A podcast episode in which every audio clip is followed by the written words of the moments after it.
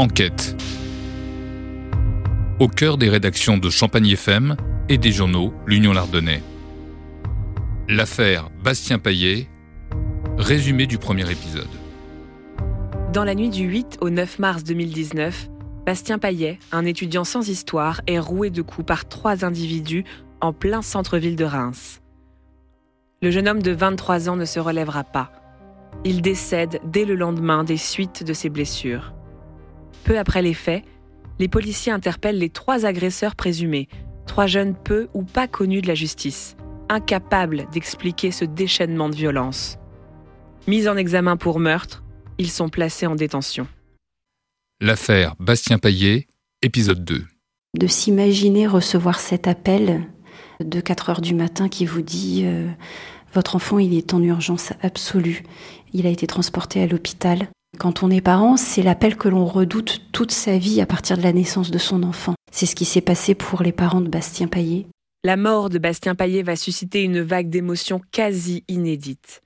Dans les heures et les jours qui suivent l'annonce de son décès, les réactions se multiplient.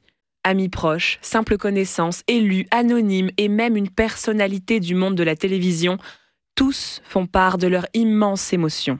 Les gens, les, proches, on n'en parle que comme d'une personne solaire, euh, brillante, euh, attachante, euh, cultivée. Guillaume Lévy, journaliste à l'Union. Les, élus qui, ont, qui se sont fendus de, tweets pour dire leur, leur émotion. Il y a des choses beaucoup plus surprenantes, comme la présidente du tribunal de grande instance de Reims, à l'époque, qui, sur Twitter, tout en reconnaissant qu'elle ne tweete jamais sur les affaires en cours, ne peut s'empêcher d'évoquer une mort atroce, ce, qui est, ce, qui est, quand même très rare. Euh, on a aussi un autre, euh, une autre réaction à l'époque euh, qui, a, surpris, c'est l'animateur télé très connu Jean-Luc Reichmann, qui avait reçu Bastien pour une séquence de slam très émouvante, très belle. Il paraît que vous slamez ah Oui, oui. Mais ça me fait plaisir, ça bah me ferait plaisir de vous écouter avec, bah, avec grand plaisir. Et eh ben la scène des 12 coups de midi vous est ouverte. Ah, merci, c'est gentil. Quand je pense à toi, je repars des années en arrière. Une époque où une bille nous donnait témoin ou avoir une carte Pokémon me rendait fier. Et en fait, euh, ça l'avait touché. Et quand il apprend la mort, en fait, euh, euh, du Rémois, il, il, va, il va enregistrer une petite séquence où il dit son émotion. Il parle d'un de ces moments suspendus que l'on ne peut oublier dans une vie. Par ces mots slamés d'une vérité déconcertante, il nous avait fait voyager, il nous avait émus, il nous avait transportés. Bastien, tu es et resteras aux yeux de tous un homme brillant dans tous les sens du terme. On, a pu voir, enfin, dans les jours qui ont suivi ce drame, à, quel point il a touché bien au-delà de Reims. Je ris, je pleure. Tu m'as manqué, mon père. Merci. Oh, bravo Aux réactions très nombreuses succèdent les hommages les plus divers. C'est une séquence en fait qui dure euh, deux semaines, plus d'une semaine après l'agression. Il y a d'abord un hommage à Auguste Delaune. Euh, Reims reçoit à ce moment-là Nantes. Il y a près de 15 000 euh, spectateurs.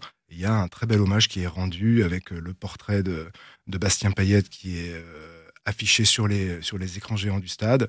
Euh, des banderoles spéciales qui sont euh, déployées. Euh, là encore, on voit, on, voit cette émotion. Et puis quelques jours après, c'est à la cartonnerie pour un rendez-vous du slam. Donc Bastien était, un slameur passionné, mais aussi réputé, talentueux, professionnel. Et, et, en fait, les organisateurs hésitent à annuler cette soirée slam. Et finalement, ils se disent que c'est aussi une manière de rendre hommage et que peut-être c'est ce que Bastien aurait aimé. Et en fait, ils la maintiennent. Et comme elle, est, a énormément de succès, au lieu que ça, ça, ait lieu dans la petite salle, ça a même lieu dans la grande salle où se pressent euh, des centaines de personnes, c'est 500 ou 600 personnes à l'époque on a écrit. Mais le point d'orgue de ces hommages, c'est une marche blanche organisée à Bétheny, la commune d'où était originaire Bastien. Le dimanche 24 mars, plus de 500 personnes se retrouvent dans la dignité et le recueillement. C'est le troisième temps fort et le dernier temps fort en fait des hommages. On est 15 jours après, euh, après l'agression ce jour-là, il y a deux choses qui me frappent. D'une part, c'est l'ampleur de, la foule qui est présente pour Bethny, qui est, quand même euh, pas une grande commune. Euh, ensuite, la deuxième chose qui m'a marqué et qui allait très bien, c'est que ce matin-là, il faisait beau. Euh, ce jour-là, il faisait beau. Et en fait, tout le monde parlait de quelqu'un de brillant, comme Jean-Luc Reichmann, et encore plus de solaire. Le cortège était ouvert par des très proches qui tenaient un, drap avec un grand portrait de Bastien qui était floqué sur ce drap.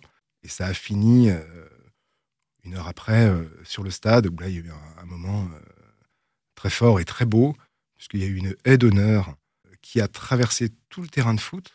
Et en fait, les proches qui tenaient ce, drap, qui ont traversé cette haie d'honneur, même deux ans après, on en a encore un peu la chair de poule. Et surtout le calme et la paix, c'est ce qui représentait le mieux Bastien.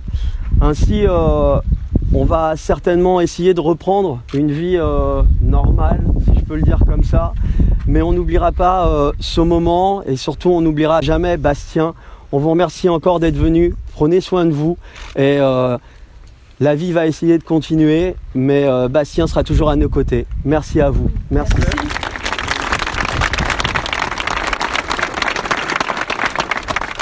Les morts violentes de jeunes suscitent évidemment beaucoup d'émotions, mais celle de Bastien tout particulièrement. Maître Pauline Manès, l'avocate des proches du jeune homme, pense en connaître la raison. Ce qu'il faut comprendre déjà, c'est que la victime, elle a 24 ans.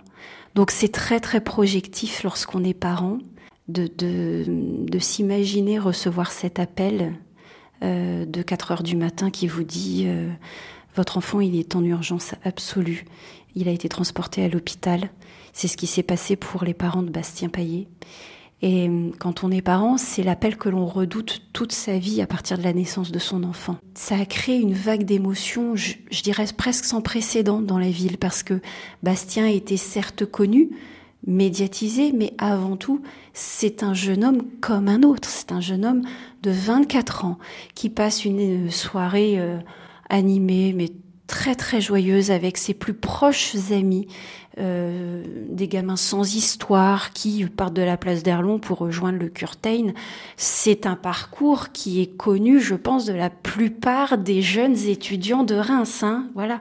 Donc ça peut arriver à n'importe qui. Et c'est pour ça que c'est très projectif et ça a suscité autant d'émotions euh, dans la localité et même au-delà. Les parents ont reçu des messages de soutien de toute la France parce que c'était le bon gamin qui était passé à la télé. C'était un artiste d'une sensibilité incroyable qui parlait au cœur des gens. Vous avez lu ses textes. C'était fabuleux ce que Bastien écrivait. Mais ça aurait pu arriver effectivement à n'importe qui.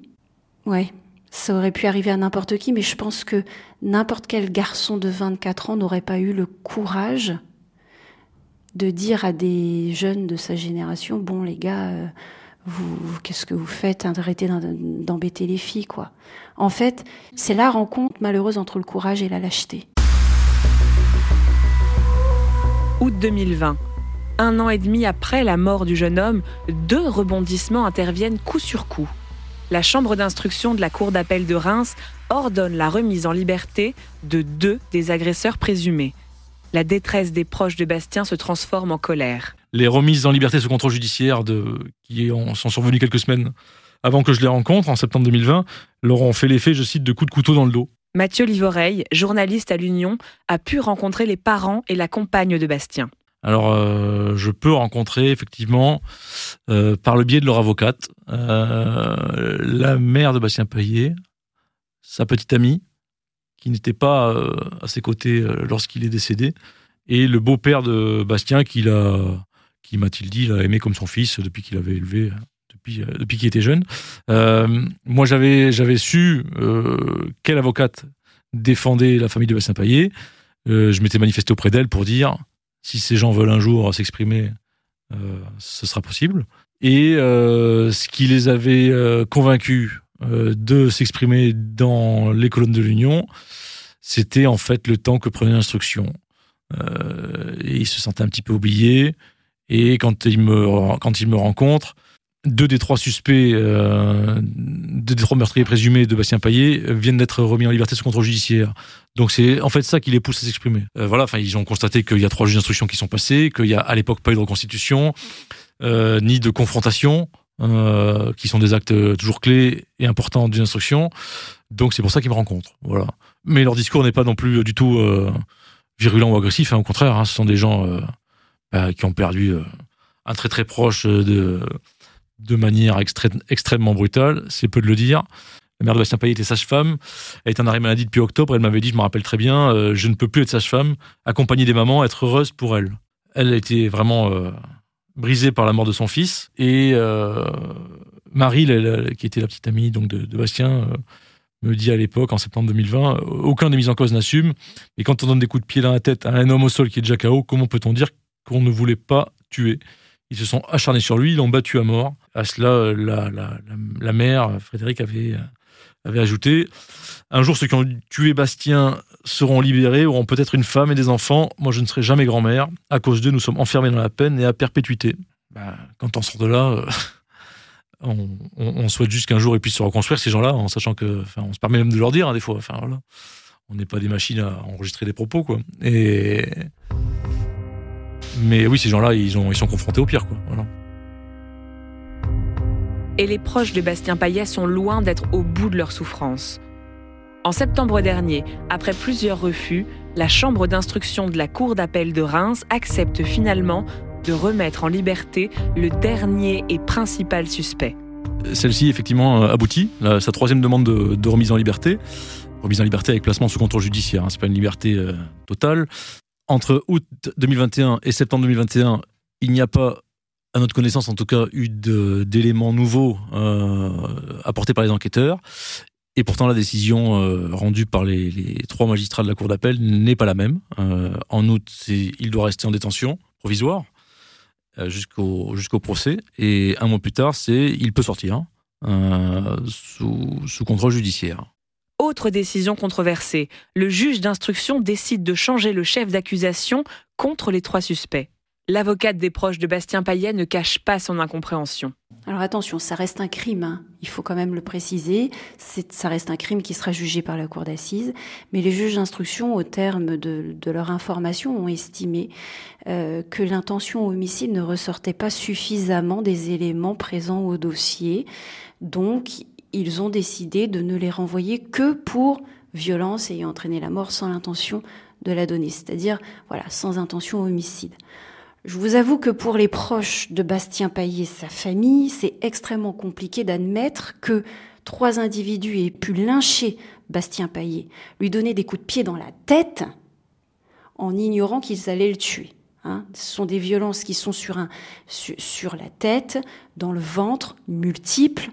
Euh, on peut quand même euh, euh, soutenir qu'il y a une intention, une conscience de l'intention homicide. C'est extrêmement compliqué de leur démontrer le contraire aux proches. C'est donc en homme libre que les trois suspects comparaîtront devant la cour d'assises de la Marne, probablement en 2022.